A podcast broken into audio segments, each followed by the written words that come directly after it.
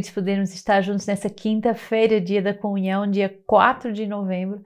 E é uma grande graça já entrarmos nesse ano com os santos, né? Esse ano novo, já nesse tempo de se preparar para o advento, mas já temos essa ajuda que é os santos que recebemos na festa de todos os santos. E você, se está me ouvindo e se ainda não recebeu o santo que vai acompanhá-lo esse ano, faça esse exercício de pedir a Deus nessa festa de todos os santos que celebramos tem pouco tempo, de pedirmos essa graça de receber um amigo do céu que vai nos acompanhar ao longo de todos esses uh, meses, após dia, nos ensinando como é bom viver a palavra de Deus. Hoje temos esse amigo do céu chamado São Carlos Borromeu, que, que vai nos surpreender com a sua inteligência, uh, com a sua luminosidade ao ver como resolver as questões da igreja. Então, vamos ver como uma pessoa, através da vida de oração, pode ser extremamente uh, inspirada para a vida prática, para as coisas a resolver. Romanos 14, 7 a 12. Pois ninguém de nós vive e ninguém morre para si mesmo. Pois se vivemos é para o Senhor que vivemos e se morremos é para o Senhor que morremos. Portanto, quer vivamos, quer morramos, pertencemos ao Senhor. Com efeito, Cristo morreu e reviveu para ser o Senhor dos mortos e dos vivos. Por que julgas teu irmão? E tu, por que o desprezas? Pois todos nós comparecemos ao tribunal de Deus. Com efeito, está escrito: Por minha vida, diz o Senhor, todo o joelho se dobrará diante de mim e toda a língua dará glória a Deus. Assim, cada um de nós prestará contas a Deus de si próprio.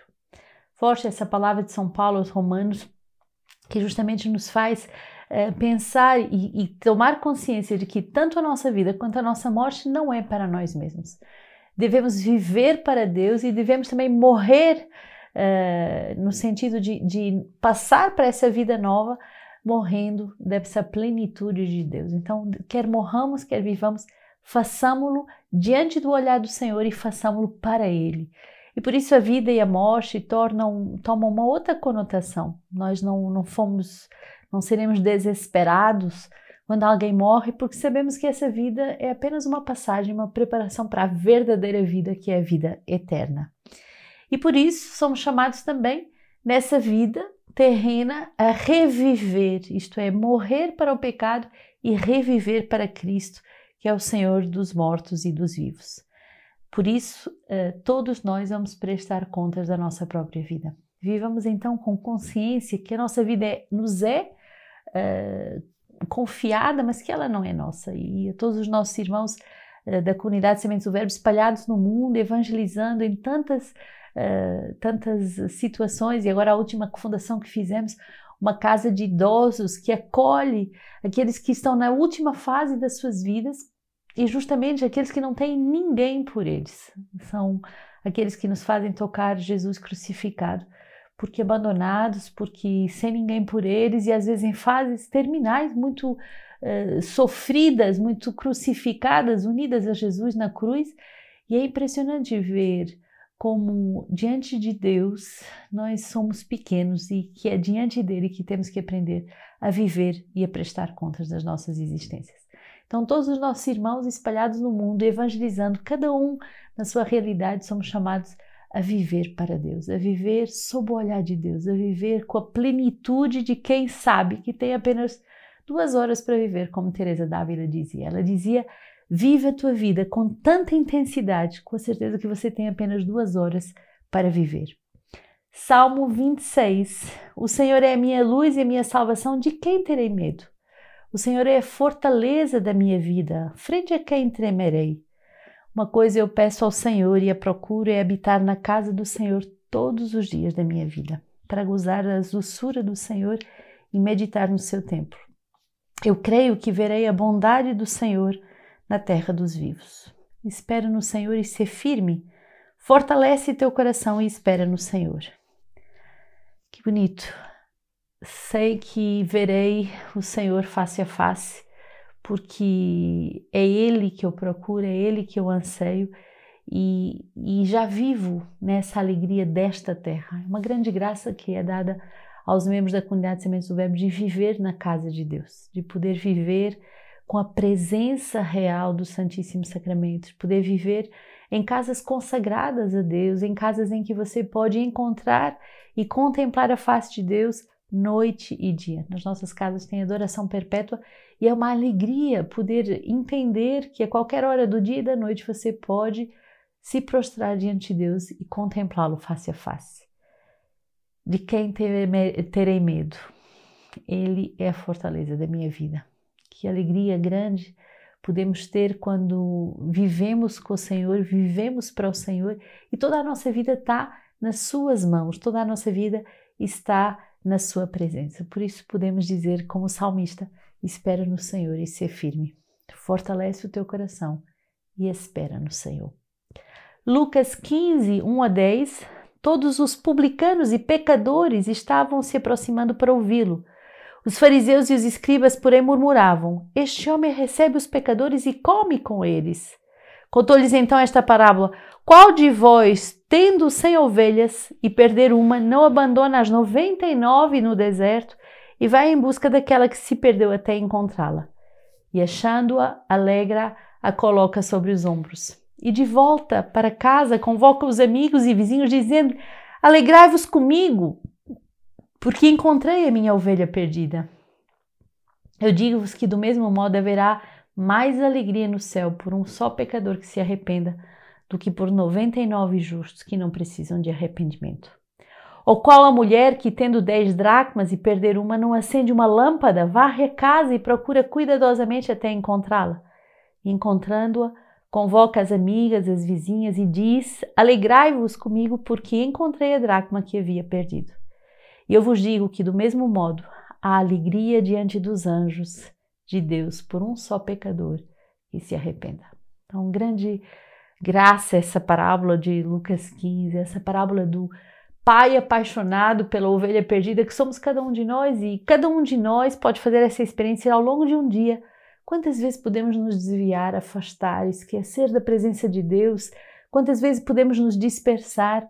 mas sempre o Senhor tem esse exercício de vir ao nosso encontro para nos buscar. Ele deixa as 99 ovelhas que estão lá no lugar delas e ele vem nos buscar quando nos afastamos. E quando nos encontra, ele nos encontra com esse carinho de pai que diz: Encontrei a ovelha perdida.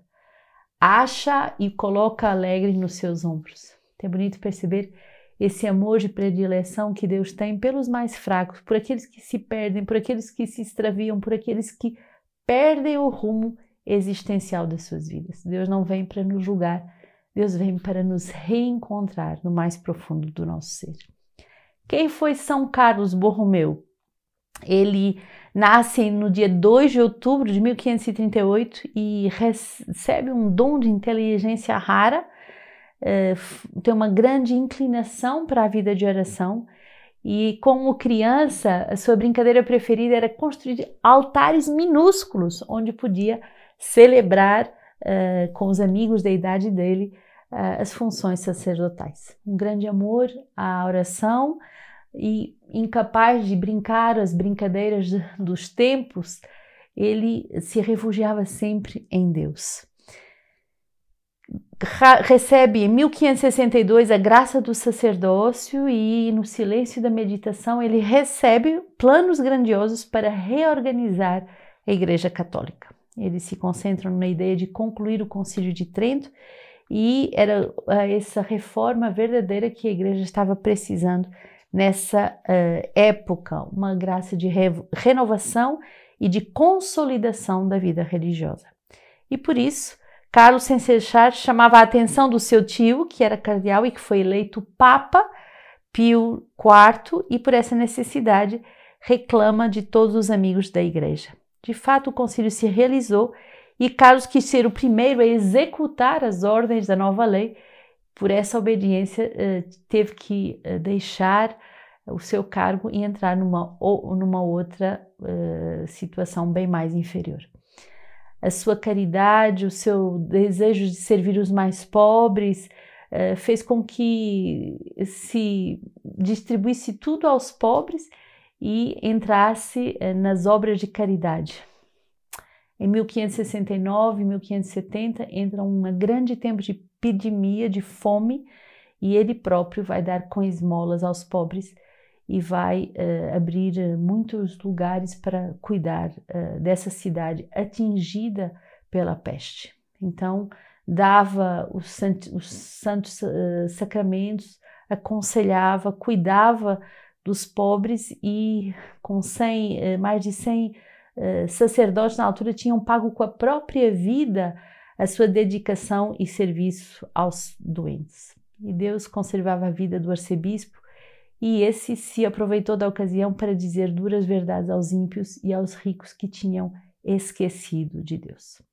Gregório XIII vai rejeitar as acusações infundadas que vão ser feitas uh, contra Carlos Borromeu em Roma e, em resposta a esse gesto do Papa, o governador de Milão vai organizar no primeiro domingo da quaresma de 1579 um indigno prestígio carnavalesco nas, nas ruas de Milão, precisamente na mesma hora em que o arcebispo celebra a missa. O mesmo governador que tanta guerra ao prelado mover e tantas hostilidades contra São Carlos estimulara no leito da morte, uh, ele vai reconhecer, justamente na hora da morte, todos os erros e é o santo bispo que vai ajudá-lo nessa hora de passagem. Carlos vai viver uh, depois momentos de paz e, e ele vai se uh, ser conhecido como um bom pastor de almas que teve que suportar muitas dores. Um bom pastor de almas que teve que uh, suportar muitas dores. Um sermão de São Carlos diz assim: se a tua missão é pregar e ensinar, estuda e entrega-te ao necessário para bem exerceres este encargo. Faze primeiro por pregar com a vida e o comportamento. Não aconteça que, vendo-te dizer uma coisa e fazer outra, zombem das tuas palavras, abanando a cabeça. Exerces cura de almas? Não negligencies por isso o cuidado de ti mesmo, nem des com tanta liberalidade aos outros que nada sobre para ti. Com efeito, é preciso te lembrares das almas que diriges, sem que isso te faça esquecer a tua. Então, recebamos esse conselho de São Carlos Borromeu e rezemos para que todos nós sejamos capazes de pregar a palavra de Deus com as nossas próprias vidas.